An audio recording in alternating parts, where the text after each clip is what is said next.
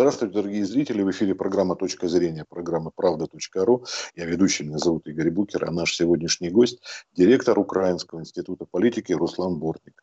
Добрый день, Руслан Олегович. Здравствуйте. А, смотрите, мы можем начать с внешней политики, потом плавно перевести на экономику и внутреннюю политику Украины. Как вы считаете, с чего удобнее вам начать? Как, как вам удобно? Разница. А, смотрите, значит, вот прошла встреча между двумя президентами России Путиным и э, Джо Байденом э, Соединенных Штатов Америки. Какие ожидания у президента Зеленского, который, э, вот помните, получил вроде как отлуп вначале, да, что там не будет с ним встречаться до того, как встретятся два президента, в общем-то, таких крупных держав, так скажем. А потом в интервью американскому веб-изданию Axios, э, или Axios Зеленский выразил претензии, хотя там были там своеобразные такие попытки. Вот. А, ну, смотрите, что касается Украины, что тут вообще ожидания какие-то есть? Какой-то прорыв должен наметиться, что вы думаете? По большому встрече Путина и Байдена, она, наверное, не развеяла какие-то сомнения. Это туман политический, который сегодня стоит над Украиной.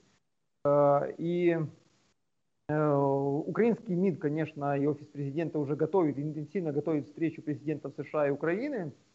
С чем туда ехать, что будет там обсуждаться, какое настроение будет Байдена и посылы от американской администрации, э, на данный момент не до конца понятно. Понятно, что встреча Путина и Байдена – была очень важной по-своему, потому что она фактически собой знаменует новый этап российско-американских отношений. Максимальная рационализация и прагматизация американо-российских отношений. Определение стратегических сфер, где возможно сотрудничество, стратегических сфер, куда нельзя вмешиваться, 16 вот этих э, э, стратегических направлений, э, где, не, где противостояние, лидеры договорились не вести противостояние это определение проблем, среди одной из которых Украина, по, по, по которым будет, будет вестись дальнейший диалог. Руслан Олегович, это, это та, та, так называемая красная черта, да, которую говорят политологи? Нет, э, вообще красных линий не было. Мне кажется, главный итог встречи Путина и Байдена в том, что США сегодня отказываются, временно, скорее всего, от стратегии на смену э, политического режима в России. То есть э, они э, признают, что это сегодня сложно, тяжело, в принципе вообще э, как бы вряд ли возможно на данный момент. Россия остается достаточно стабильным государством. А с учетом нарастающего противостояния с Китаем, иметь два, э, два оппонента таких серьезных, даже США себе не могут позволить. Поэтому вот вся задача Байдена была от имени западного мира – вести диалог с Путиным после встреч в НАТО, Большой Семерки, с целью э, демилитаризации, скажем так, или э, с целью выведения России из игры, большой американо-китайской игры, с целью достижения того, чтобы Россия оставалась нейтральной в этом противостоянии. Вот так видится цель этой встречи, поэтому одной, одной из гарантий или предложением со стороны американских партнеров в отношении России в этой части – является отказ от э, подрывных действий внутри России. Э, по некоторым критическим направлениям, в целом от поддержки или, э, скажем так, действий оппозиции, направленных на смену политического режима. Но эти правила игры предусматривают 16 сфер, там химия, или электроэнергия, ну, критического невмешательства. Эти правила игры предусматривают три переговорных формата, в том числе один по Украине. Э, и ожидается, что, возможно, мы увидим новый план э, Мореля э, по итогам работы там, между Нуланд и Козаком, новый план или новый подход к мирному урегулированию в Украине. В свое время именно Нуланд и Карасин говорят, что были инициаторами плана, вот это как раз плана Мореля, который по конце подписал французский дипломат – то есть были уже инициаторами одной попытки мирного урегулирования. Э, Нет, вот. почему именно план Морели, извините, а, Руслан, а, а не этот сам, не Минские соглашения, о которых больше всего говорят, по крайней мере, в России? Ну, смотрите, план Морели это часть Минских соглашений, это да, детализация. Да. да, да, да. Это часть, неотъемлемая часть Минских соглашений, просто э, более, более детальные, э, как бы, детализированные Минские соглашения. Вот что-то такой похожий план вполне э, можем ожидать от э, э, нового американо-российского формата. Но очевидно, что на встречу с Зеленским это будет не единственный вопрос. Во-первых, США, очевидно, что США и Россия не смогут решить украинский кризис просто путем рисования линий на карте или определения зон влияния. Э, очевидно, что США продолжат оказывать давление на украинское руководство в части дальнейшей вестернизации. И на следующая цель – это судебная реформа, контроль над судебной системой э, в Украине, сохранение независимости от украинского руководства, антикоррупционной системы, НАБУ, НПК, Высшего антикоррупционного суда. То есть за, западные партнеры и США Э, продолжат усиливать свое влияние и присутствие в Украине, параллельно ведя диалог с Россией о возможном мирном урегулировании по Донбассу, поскольку Донбасский кризис остается одним из э, источников возможного нового геополитического кризиса, в чем сегодня ни США, ни Россия не заинтересованы. Ну, тут а еще, Руслан Олегович, видно такой момент, э, как э, с назначениями внутренними да, на Украине. Там были же претензии со стороны США, насколько мы помним. Да? Нафтогаз, какие-то там телодвижения. Вот тут уже, уже переходя плавно на экономику и на внутреннее положение Украины, уже не касаясь, хотя, ну, касаемся, да, все-таки внешней стороны. Тут вы как мы могли бы пояснить, что тут происходит? Ну, э, я думаю, что э, претензии США в части назначений по тому же нефтегазу они немножечко преувеличены. Это как раз лоббисты господина Коболева, его команды сейчас очень активно работают по США. Э, США высказывают, США не заинтересованы в сохранении Коболева. США заинтересованы в сохранении влияния на нефтегаз. А нефтегаз может, это влияние в нефтегазе может обеспечить не только Коболев, но и нынешний Витренко и новый состав наблюдательного совета. Диалог между украинской властью и американской администрацией в отношении нефтегаза и, и других больших украинских государственных компаний продолжается. Этот диалог сегодня не критичен, э, но и стороны здесь вполне могут найти э, взаимопонимание. Э, жертвовать экономическим суверенитетом, особенно в госсекторе, украинская власть готова в обмен на элементы финансовой или э, политической поддержки. Просто так отдавать этот суверенитет, тем более каким-то посредникам э, в лице посольств или э, в лице э, каких-то челноков, которые сегодня, э, э, знаете, курсируют между Вашингтоном и Киевом, Зеленский не готов. Думаю, что эти вопросы назначений будут обсуждаться, безусловно, на встрече Байдена и Зеленского, так же, как и вопрос нового правительства, отставка которого уже до конца этого года вполне вероятный э, вопрос. А тут, кстати, вопрос к тому, пожертвуют ли одним Аваковым, министром внутренних дел, или все-таки может быть отставка вообще всех членов правительства или большинства как-то? Ну, смотрите, если первое правительство Зеленского, правительство Гончарука было таким себе правительством э, западно-ориентированных романтиков, в которых верил президент, которые были близки к западным партнерам, второе правительство Шмыгаля стало э, определенным поворотом поворотом э, в Украину, поскольку э, правительство пришло в марте 2020 года э, в свои кресла на пике эпидемии ковид, на пике ситуации, когда западные партнеры фактически отказались или оказались неспособны помочь Украине с противодействием ковиду. И Зеленский вынужден был развернуться в сторону украинских бизнес-кругов. Э, и правительство Шмыгаля, оно ориентировано прежде всего на украинские бизнес-круги. Сегодня, с учетом того, что, скорее всего, история с ковид нормализуется, хотя далека от завершения, э, снова появилась возможность назначить, назначить, назначить прозападное правительство э, в обмен на элементы политической и финансовой поддержки со стороны западных партнеров, в чем очень нуждается Зеленский, который отказался, оказался фактически в серьезной внешней изоляции, с нерешенными существенными экономическими кризисами, концентрацией полномочий огромных, которая в том числе ведет к концентрации ответственности. Сегодня Зеленский не может кивать на парламент или на правительство. И, э, знаете, формула, что царь хороший, бояре плохие, не работает в глазах общества. Зеленский отвечает за все. И вот на, на этом фоне ему, безусловно, нужна поддержка стороны западных партнеров, и в целом она может быть достигнута за счет всего правительства, включая и э, господина Авакова. Тем более, что правительство уже заводится фигуры, э, новые фигуры, которые потенциально могут э, стать на место Шмыгаля, тот же господин Любченко, хотя его будет сложно согласовать с западными партнерами, но фигуры заводятся в правительство, которые потенциально являются вторым, третьим эшелоном, набором э, или прототипом уже для нового состава правительства.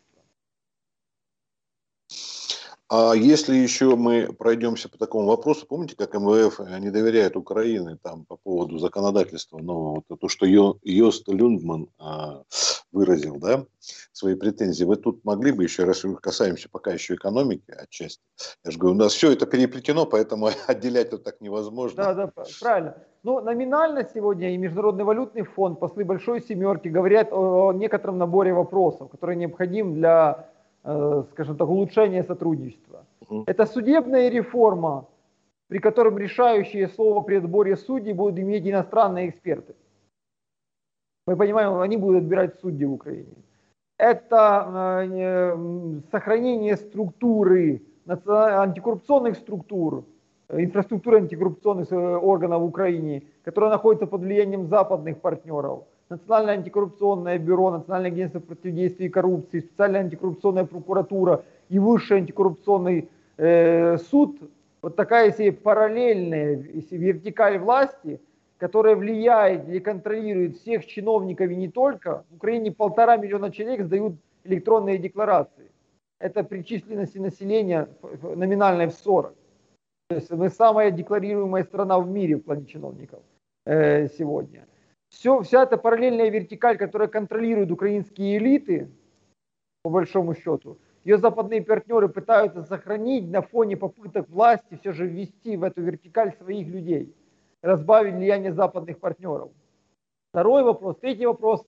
Национальный банк, э, контроль финансов, потому что после смены руководства Национального банка западные партнеры э, уже, э, западные партнеры, мы тут часто применяем слово это в кавычках, для понимания наших зрителей, чтобы описывать этот феномен, они, политика Национального банка поменялась, появились определенные элементы кредитования, уменьшилась э, монетаристская роль Национального банка, и все это не удовлетворяет западных партнеров, которые таким образом опасаются, что Национальный банк и его политика могут привести к выводу Украины из-под финансового контроля э, в этой части.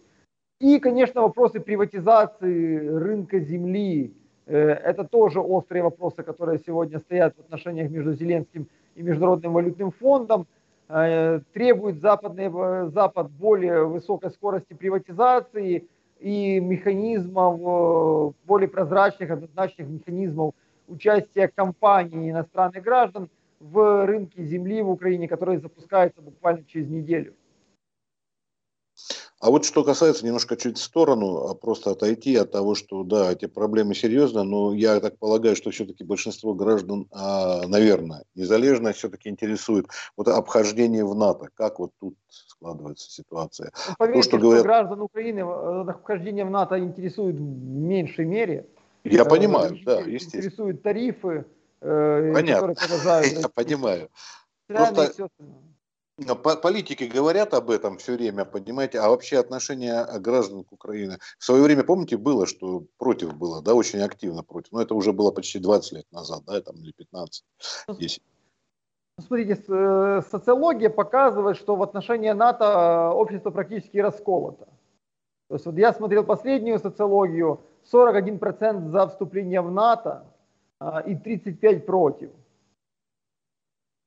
Общее, большинства, то есть 50% за НАТО, 80% э, социологических опросов не показывают даже, э, даже последних 5, 7, 10 лет. Изредка какие-то левые опросы только дают такие результаты.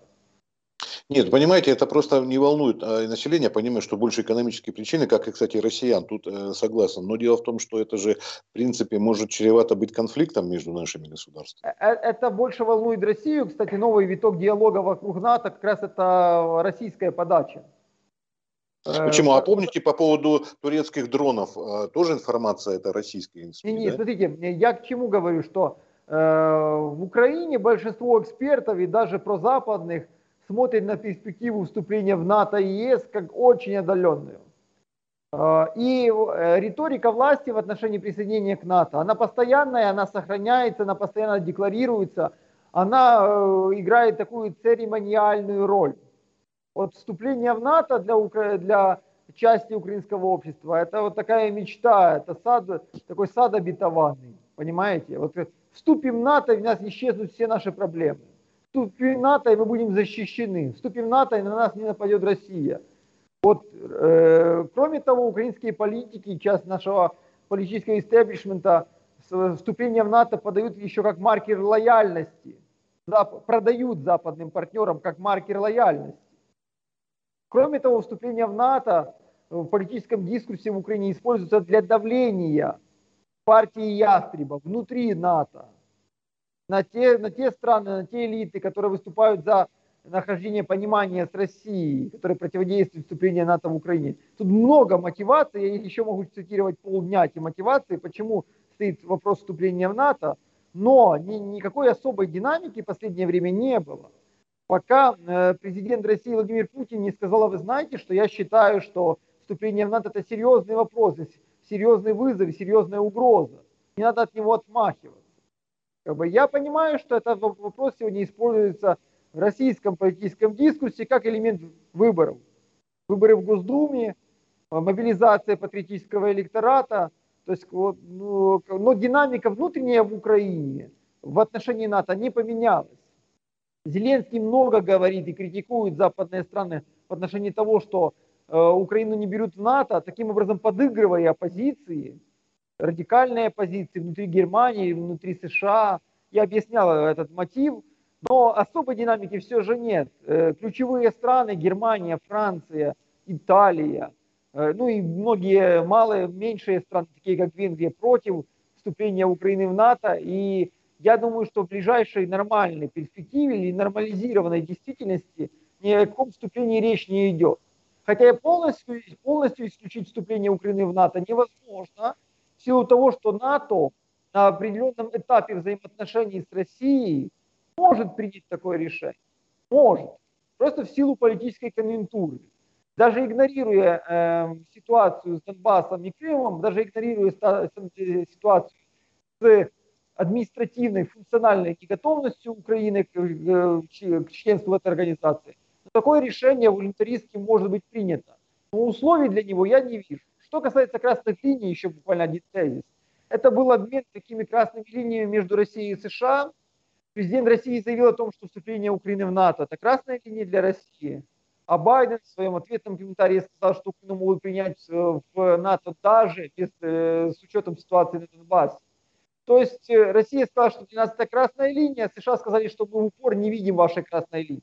Мы не готовы с этой позиции торговаться. Давайте идти в нулевую точку, оттуда начать торговаться, вести политический диалог. Вот такой размен, скажем так, тезисами э, мы сегодня наблюдаем. И актуализация вопроса вступления в НАТО Украины сегодня это, мне кажется, все же искусственный дискурс. Но это именно вступление, именно военный блок, североатлантический, а не э, экономическое сообщество европейское. Вот об этом, видимо, да, речь. Членство в ЕС Украине вообще в ближайшее время не угрожает. То есть членство в НАТО даже более вероятно. Членство в ЕС абсолютно сегодня невероятно. Я думаю, что э, скорее россияне поймут, если Украина в ЕС, чем Россия, э, Украина в НАТО. Вот, вот, вот о чем, собственно говоря. Потому что военный блок и экономический немножко. Ну, ну а, оно как бы есть разница, но я не сказал бы, что это принципиальная разница. Все же большинство член европейского, э, стран Европейского Союза, они члены НАТО. Это два, два параллельных трека тоже надо понимать. Руслан Олегович, как вы считаете, вот после переговоров возможных, виртуальных возможных между Зеленским и Байденом, а потом может состояться разговор между президентом России и Украины? А несмотря на то, что будет, или наоборот, смотря то, что произойдет там? Он был бы логичным, конечно. Но я думаю, что сначала Байден будет говорить с Си Цзиньпином, лидером Китая. Это вся логика выстраивается. Э, Хартия с Британией, G7, НАТО, Путин, дальше Китай. Вся логика выстраивается под Китай. Э, где-то параллельно э, действительно произойдут переговоры с Зеленским. Я не думаю, что они будут продуктивны, переговоры между Байденом и Зеленским, в силу того, что доверия нет. Изначально это доверие было на невысоком уровне, в силу того, что окружение Байдена считает Зеленского порождением украинских олигархов. Э, считают его тем парнем, который сделал нашего парня Петра Порошенко на выборах. Более того, считают его и его команду Зеленского теми ребятами, которые там за спиной вели переговоры с Трампом, Джулиани, э, и помогали Трампу отравлять э, выборы Байдену в украинской ситуации. Сама украинская ситуация токсичная для Байдена. Любые встречи с Зеленским, переговоры приводят, приводят к реинкарнации э, старых обвинений в отношении Байдена, в отношении коррупции, буризма, холдинга и всему остальному. Поэтому Байден будет, его команда будет по минимуму заниматься Украиной. По необходимому минимуму. В общем, э, рассматривают как креатуру Коломойского по-прежнему, да? Да, да, они еще живут в той, в той парадигме. Хотя это не так, Зеленский не является. Хотя да, это, да, да, да, да. Ну, а, ну, что было, было, об этом говорили. А извините, да, что этот самый. Вот если еще вернуться к моменту, понимаете, вот э, какую красную черту все-таки, смотрите, если когда вот был конфликт из-за Абхазии между Грузией, она все равно не попала в НАТО. А вот что тут должно прям такое произойти, чтобы вот так вот э, Украину принять в НАТО, если, ну, даже военный конфликт рассматривали, если на основе вот того же Абхазского, помните, да, когда обвиняли... Помоделируем кстати, с вами, давайте. Давайте с вами помоделируем. Да, да. Давайте, да. Э, да. Представьте себе ситуацию, что ситуация политическая и военная в России дестабилизировалась. Ну, это есть, уже... И Россия перестает быть э, геополитическим игроком, или она погружается во внутренние проблемы. Украина в, в таком случае в любой момент может быть принята в НАТО. Просто как элемент приближения, обеспечения контроля НАТО за процессами в России. Из-за связанности Украины и России, цивилизационной, экономической, культурной, границ огромных. Ну, это, там, скажем так, один, один такой вариант э, вступления в НАТО. Да, мы, снова же таки, нашим зрителям говорим, мы говорим с вами о, о сценариях, которые на данный момент выглядят ну, нереалистичными или ну, мало реалистичными. да, можно назвать. Да, да. А вот смотрите, а если все-таки, ладно, хорошо, это мы так да, пофантазировали, не дай бог, что что-то было, все-таки мы, как бы считаем, ну, Таких я считаю, что мы единые народы. Вот, а смотрите, у нас даже язык не разделяет, мы без переводчика можем спокойно с вами говорить. И, кстати, смотрите, вот момент а, по поводу, так сказать, условной русской партии, вот насчет Медведчука. Ваши коллеги, когда вот я с ними общался, или мои коллеги из Правды.ру и другие просто, и слышу, что Медведчук не тот человек, на которого делает ставку Кремль, что это неправильно, потому что он абсолютно не выигрыш. Но почему вот такие вот наезды получились, с другой стороны, тоже странно. Если он никто, ничто, и на него ставить Кремлю не стоит, потому что это, ну, и так далее. Вы понимаете, о чем речь, да? Я, я отвечу на ваш вопрос, но сначала скажу о Зеленском и Путине еще сначала. А, ну давайте, По, давайте. Поэтому, да, встреча Зеленского и Путина, она необходима, но она необходима сегодня больше украинской стороне. Если украинская сторона не будет готова на какие-то компромиссы там, в отношении Донбасса, на нормализацию ситуации, Путину эта встреча, тем более по выборам, э, при преддверии выборов, прошу прощения, она не просто не нужна, она вредна даже, я бы сказал. Но о чем говорить сегодня с Украиной? О Крыме и Донбассе? О Крыме Россия не готова говорить. О Донбассе она говорит, говорите с Донецком и Луганском. Что остается в сухом остатке?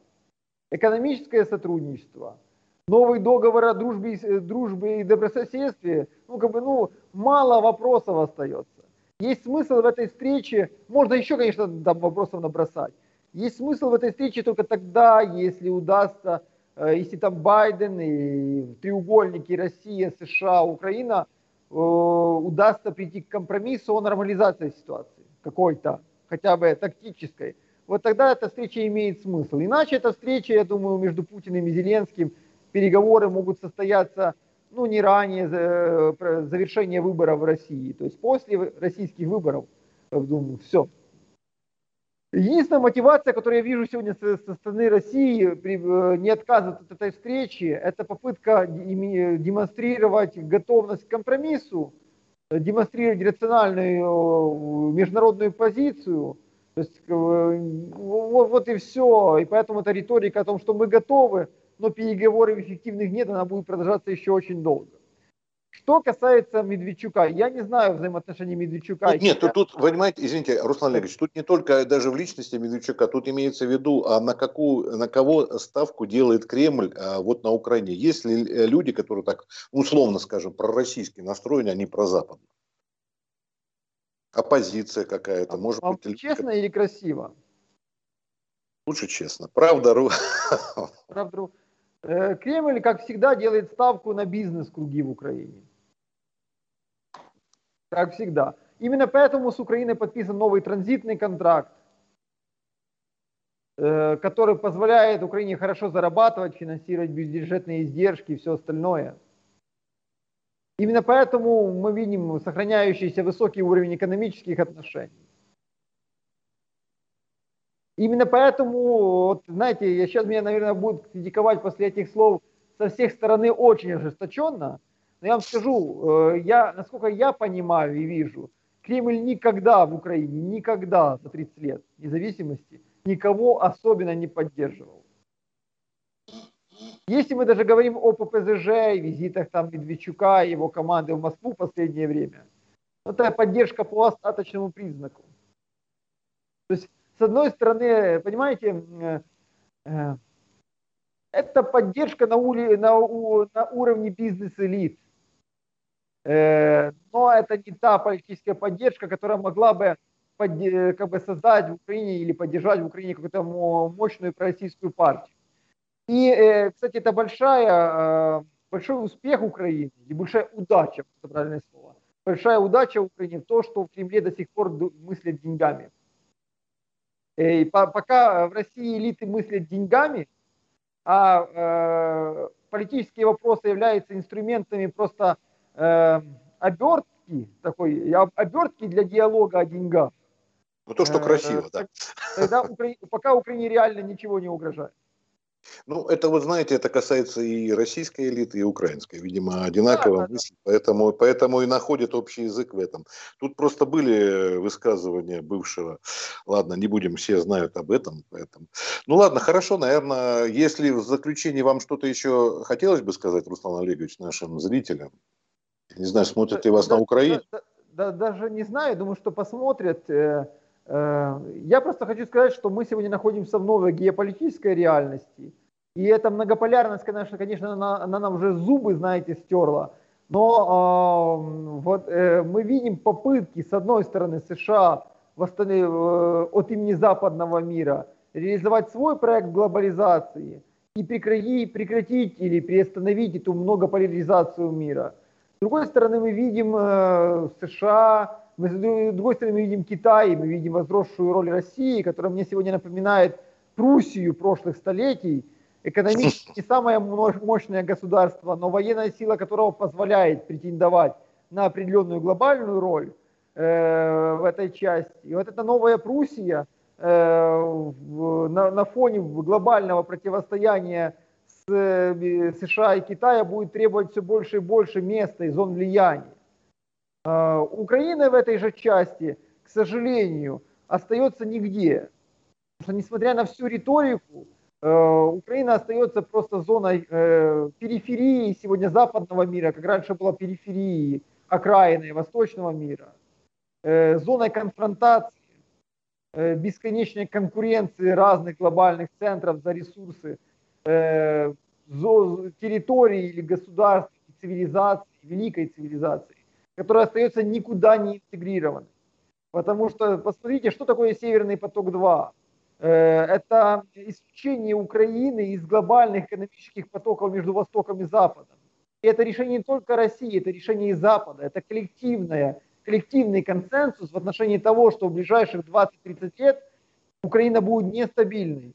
Ну, Байден же прислушался к Меркель, да, в этом отношении, да, извините, да, Украину да. в глобальные экономические потоки нецелесообразно. Я думаю, что силой будущего Украины только в том, чтобы формировать нейтральное, неблоковое государство, концентрацией всей энергии, всех усилий внутрь на украинский народ, на украинские возможности, целью дальнейшей исключения Украины из мирового геополитического футбола. Украине нельзя быть ни с Востоком, ни с Западом. Украина может быть только сама собой. Как только Украина становится частью или Востока, или Востока, или Запада, Украина прекращает свое существование. Э, ну, вот такое время мы интересное живем. Играть роль, конечно, России не всем дано. Швейцария вот может да, прекрасно жить, как мы знаем. Вот также и Украина, видимо, роль там или Чехия. Швейцария. Э, возникла в нынешнем своем формате после Венского конгресса, после наполеоновских войн. Не хотелось бы, чтобы... Руслан, Украина... если уж вы пример с Пруссией привели, то давайте историю Швейцарии тоже оставим. Там Бисмарк и все прочее. Франко-прусская война. Я надеюсь, что все-таки у нас э, нету вот э, такой возможности. Русские элиты, хоть они и позиционируют себя западными, все-таки пойти на вот такое, не знаю, история наша пока не давала. Хотя наши цари были там, если не наполовину, Я... даже на четверть немцами. И вы знаете, я уверен, что я думаю, что российские элиты могли бы согласиться на ничейный статус Украины. Есть, но западные партнеры пока что к этому не готовы, пока не завершился конфликт между э, Западом и Россией. Спасибо огромное за беседу вам. Спасибо. Здоровья, всех, всех всяческих благ, Взаимно. удачи вашему институту, вам лично, вашей семье и так далее. Ну, надеюсь, до новых встреч. До свидания. Всего доброго, Руслан.